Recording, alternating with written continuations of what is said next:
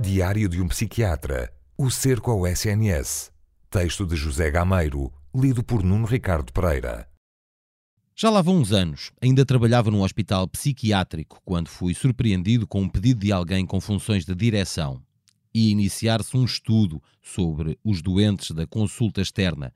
Pediam-me para autorizar o acesso às fichas clínicas dos doentes assistidos pela equipa que eu esfiava. Não queria acreditar no que estava a ouvir quando me foi explicado que os autores da investigação eram laboratórios farmacêuticos. Era fácil de perceber que iriam ter acesso aos nomes e moradas dos doentes, à sua patologia, à medicação prescrita por cada médico. À época, os ficheiros ainda não eram informatizados, pelo que seria impossível barrar informação.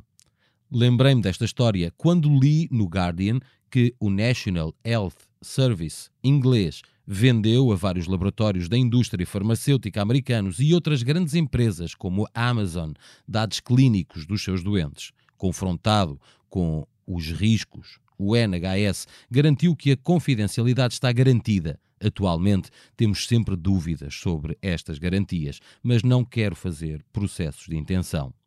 A saúde é um grande negócio, sê-lo há cada vez mais com o envelhecimento da população, novos medicamentos e novos dispositivos médicos cada vez mais caros. Ter acesso a milhões de processos clínicos significa poder fazer estudos de mercado segmentados por faixa etária, zona geográfica, grupos de patologias, especialidades clínicas que irão permitir planear os investimentos dos privados. Por cá, que se saiba, ainda nada disto aconteceu.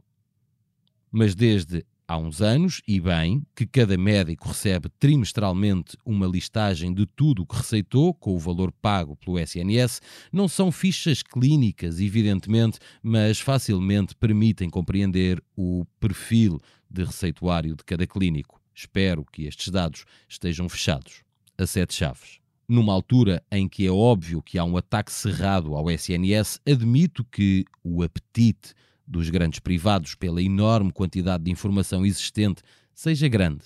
Mais uma vez, não quero fazer processos de intenção. Ao contrário de muitos jovens que se riem de mim, ainda acredito que existe ética nos negócios. Eles só acreditam que há negócios legais e ilegais. O cerco ao SNS é, do ponto de vista de uma sociedade de mercado, legítimo. Já não somos muitos a achar que com a saúde o lucro financeiro não é um objetivo. Mesmo os cercos mais apertados e prolongados têm saídas. Infelizmente, parece-me que os mantimentos estão a começar a ficar escassos e os seus defensores têm limites. A tentação de saltar a cerca é grande. Sem incentivos para produzirem mais e melhor, saltou o fosso que rodeia o castelo. Menos fome, em alguns casos, melhores condições para lutar, menos stress. E, sobretudo, um risco muito baixo de aparecerem na capa de um tabloide. Espero que, num qualquer tempo, no futuro, as finanças não pressionem a saúde para vender os fecheiros clínicos dos portugueses. O déficit tornou-se numa poderosa arma de marketing político. E o ponto de não retorno de um SNS que não consegue furar o cerco aproxima-se a grande velocidade. Aqui, o marketing pode tornar-se num pesadelo para quem tem a missão de ganhar esta corrida.